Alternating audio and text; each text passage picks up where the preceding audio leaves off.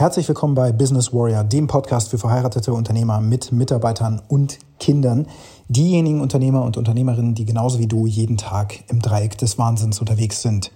Und das heutige Thema lautet die fünf Phasen der Teambildung. Und was das für Phasen sind, das erfährst du direkt nach dem Intro. Bis gleich.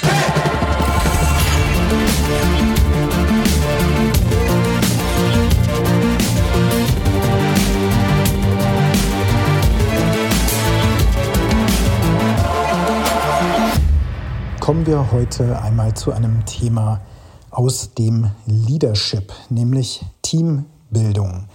Du wirst in deinem Umfeld, in deinem Betrieb Teams haben, die zusammenarbeiten, zum Beispiel in Abteilungen oder auch abteilungsübergreifend, zum Beispiel wenn sie für Projekte ad hoc zusammengestellt werden. Da gibt es ja auch in Großkonzernen zum Beispiel sogenannte Simultaneous Engineering Teams oder Cross-Functional Teams, wie man die auch heutzutage nennt, die bereichsübergreifend zusammenkommen, um für bestimmte Projektabschnitte zusammenzuarbeiten. Sozusagen als ja, so eine Art Arbeitskreis, wenn man so will. Ne?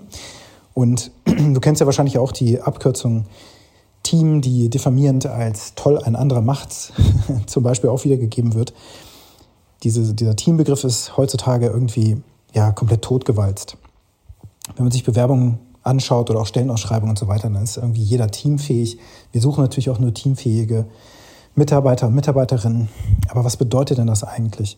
Wir wollen doch mit einem Team eine maximale Performance schaffen. Jeder im Team soll im Flow sein, so dass er weder überfordert noch unterfordert ist bei der Tätigkeit, die er oder sie eben durchführen soll oder muss, damit ein bestimmtes Ziel erreicht wird. Und dieses Ziel muss dem Team am besten aber auch bekannt sein. Und bei all diesen Punkten versagt im Grunde schon fast jeder Betrieb, den ich kenne, egal welcher Größe, dass die Teams, die zusammenkommen, im Grunde gerade noch wissen, was in ihrer Stellenausschreibung oder Beschreibung steht, wenn sie dann eingestellt wurden im Arbeitsvertrag, was sie eigentlich tun sollen. Da steht da meistens ein Satz, vielleicht noch zwei, drei, vier, fünf Punkte, wo so ein bisschen detailliert wird, was eigentlich der Umfang der jeweiligen Tätigkeit ist, aber das war es dann auch schon. Klare Rollendefinitionen, Verantwortlichkeiten sind so gut wie nie wirklich festgelegt. Und dieses Thema Verantwortung und auch wirklich na, ja, offiziell eine Führungsperson in diesem Team dann auch zu installieren, das trauen sich tatsächlich die wenigsten Unternehmer und Unternehmerinnen zu. Beziehungsweise trauen sich das auch meistens die Mitarbeiter nicht zu, zu sagen, okay, ich übernehme die Verantwortung, ich leite dieses Team. Wenn du also da Mitarbeiter sitzen hast, die, sagen wir mal, ja, so zu fünf sind, vielleicht auch zu sieben, zu acht, und die sind für eine bestimmte Aufgabe tätig, in der Sachbearbeitung zum Beispiel, haben alle im Grunde dieselbe Stellenbeschreibung und arbeiten eigentlich auch an denselben Themen, sind mehr Generalisten vielleicht auch, ja, dann ist in diesem Team bis jetzt zumindest nicht klar, wer da eigentlich die, die Führung hat, beziehungsweise die Hauptverantwortung für die Ergebnisse, die in dem Team produziert sind. Und vielleicht hat ihnen noch niemand jemals gesagt, Achtung, ihr seid ein Team. Und da fängt das Ganze eben einfach auch schon an. Ja, und ähm, da gibt es natürlich auch dann diverse Untersuchungen, die über das, das Teambuilding im Grunde durchgeführt wurden. Und eine davon ist dann eben auch die von einem Herrn Tuckman, so heißt er. Der hat die fünf Phasen der Teambildung beschrieben. Und in diese fünf Phasen, die findet man immer wieder, wenn Teams erschaffen werden und wenn diese Teams dann beginnen zusammen zu arbeiten, also die Mitarbeiter in den Teams. Fünf Phasen, wie gesagt. Die erste Phase ist das Forming. Das Team formiert sich, die Menschen kommen zusammen. Jemand hat ihnen einen Auftrag gegeben. Sie wurden eingestellt in den Betrieb. Guck, das ist dein Arbeitsplatz, das sind die anderen Mitarbeiter in deinem Team. Und folgendes Ziel habt ihr, ihr sollt diese Aufträge bearbeiten, zum Beispiel. Ja, Sachbearbeitung. Aufträge abarbeiten, die vom Kunden, Bestellungen, die reinkommen, diese Aufträge entsprechend planen und geregelt abarbeiten und in die Produktion geben zum Beispiel. Das Team wurde also zusammengestellt von jemandem. Das Team kommt zusammen. Das kann natürlich aber auch sein, wenn du das jetzt wieder privat siehst, so im Fußballverein oder sowas, ne? Dann trittst du vielleicht in einen Fußballverein ein oder in einen Tennisverein oder sowas und dann ist man da plötzlich in einem Team von Menschen und die dann zusammen trainieren zum Beispiel. Jetzt beim Fußball ist es natürlich ein bisschen einfacher als beim Tennis. Tennis ist ja jetzt nicht wirklich ein Teamsport. Es sei denn, man spielt im Doppel. Aber über Fußball kann ich sprechen. Ich habe selbst Fußball auch gespielt. Das heißt, man ist dann mit vielleicht 20 anderen Menschen zusammen und ja, muss sich dann erstmal finden. Ne? Dann ist man neu in diesem Team und kennt die anderen noch gar nicht. Das heißt, es ist erstmal äh, ein ungewohntes Szenario für alle, die da drin sind und jetzt zum ersten Mal auch zusammenkommen. Man muss sich also gegenseitig erstmal kennenlernen und dann beginnt schon die zweite Phase. Und das ist schon direkt die Storming-Phase. Das heißt, nachdem das Team sich formiert hat, zusammengestellt wurde und jetzt eben gewissermaßen vielleicht auch zwangsweise zusammenarbeiten muss, ähm, ja, stellen sich die ersten Befindlichkeiten heraus und ähm, da merkt man, dass die Mitarbeiter in dem Team sich gegenseitig vielleicht noch nicht so richtig grün sind oder dass Konflikte auftreten. Und das können auch ganz einfache Dinge sein, zum Beispiel, dass einem im Team immer sehr schnell kalt wird, den anderen sehr schnell warm. Und dann wird im Winter, reißt die eine Hälfte im Team, reißen die Fenster auf, weil denen irgendwie viel zu warm ist, selbst bei Frosttemperaturen draußen. Und ein Teammitglied friert aber sehr schnell. Solche Probleme können dann zum Beispiel entstehen, wo man normalerweise drüber hinwegschaut. Aber das verhindert eben, dass alle im Team richtig performen können, also im Flow arbeiten. Das heißt, sie müssen nicht groß nachdenken, was sie da eigentlich tun. Sie sind nicht abgelenkt und so weiter. Also alles, was ablenkt von der Tätigkeit, beeinträchtigt wiederum die Performance des Teams.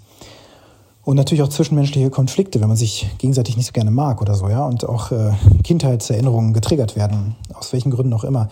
Wir sind ja alles Menschen, die entsprechend aus der Kindheit geprägt sind und diese Kindheitsthemen das ganze Leben lang unterbewusst auch mit uns mitschleppen.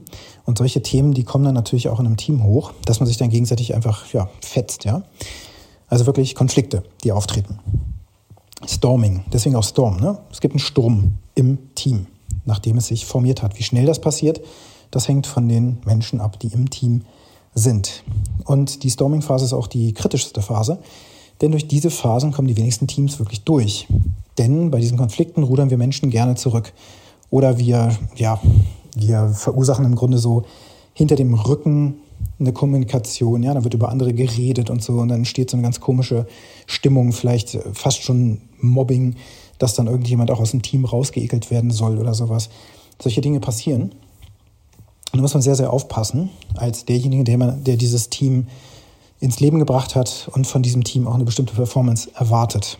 Ja, das ist ja der eigentliche Leader, ne? der das Team befähigen soll, dass es überhaupt performen kann.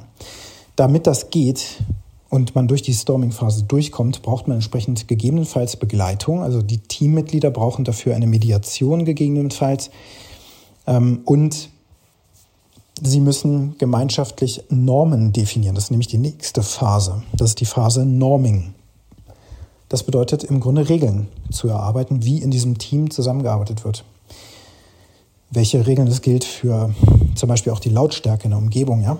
Also manche sind lärmempfindlich, andere nicht. Manche hören gerne Radio während der Arbeit, andere wieder nicht. Oder überhaupt Musik, ähm, wenn man das überhaupt darf im Unternehmen. Und das alles lenkt natürlich ab. Das heißt, es muss für bestimmte Dinge müssen in diesem Team definierte Regeln erarbeitet werden, damit eben diese Konflikte klar bearbeitet werden können. Das können aber auch Prozesse sein, die ja neu erarbeitet werden müssen weil dieses Team an zum Beispiel auch völlig neuen Aufgaben arbeitet, an denen es vorher noch nie gearbeitet hat. Das ist die Phase Norming. Normen finden, um Konflikte zu vermeiden und um Arbeitsperformance zu optimieren, damit wir mit dem Team bestmögliche Ergebnisse liefern. Und dann, wenn das klappt, dann kommen wir in die Phase des Performing. Da kann das Team wirklich frei Ergebnisse produzieren. Fokus liegt genau auf Resultaten. Es purzeln die Ergebnisse nur so raus und es ist einfach im Flow. Es braucht hin und wieder natürlich Unterstützung von außen, sogenannter Servant Leader, der dabei hilft, ähm, ja, dann auftretende Hindernisse weiterhin aus dem Weg zu räumen, dass zum Beispiel Software modernisiert wird, wenn das nötig ist, oder umkonfiguriert wird, vielleicht auch erweitert wird, damit die Arbeit noch schneller und leichter ähm, vonstatten geht.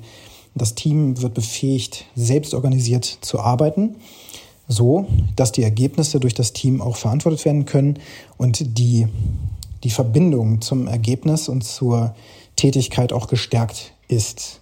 Das alles passiert durch die Norming-Phase, um dann ins Performing zu gehen.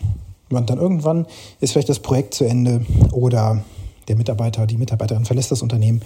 Dann ist die letzte Phase dran, das ist das Adjourning, also das Verabschieden sozusagen, das Auflösen des Teams. Auch da ist es wichtig, zurückzuschauen, Retrospektiven zu machen, zu dokumentieren, was das Team erarbeitet hat. Im Grunde zu erfassen, was haben wir gelernt, Lessons learned aus dem, was wir erlebt haben in dem Projekt, weshalb wir zusammengekommen sind. Und das dann an das nächste Team zum Beispiel weiterzugeben.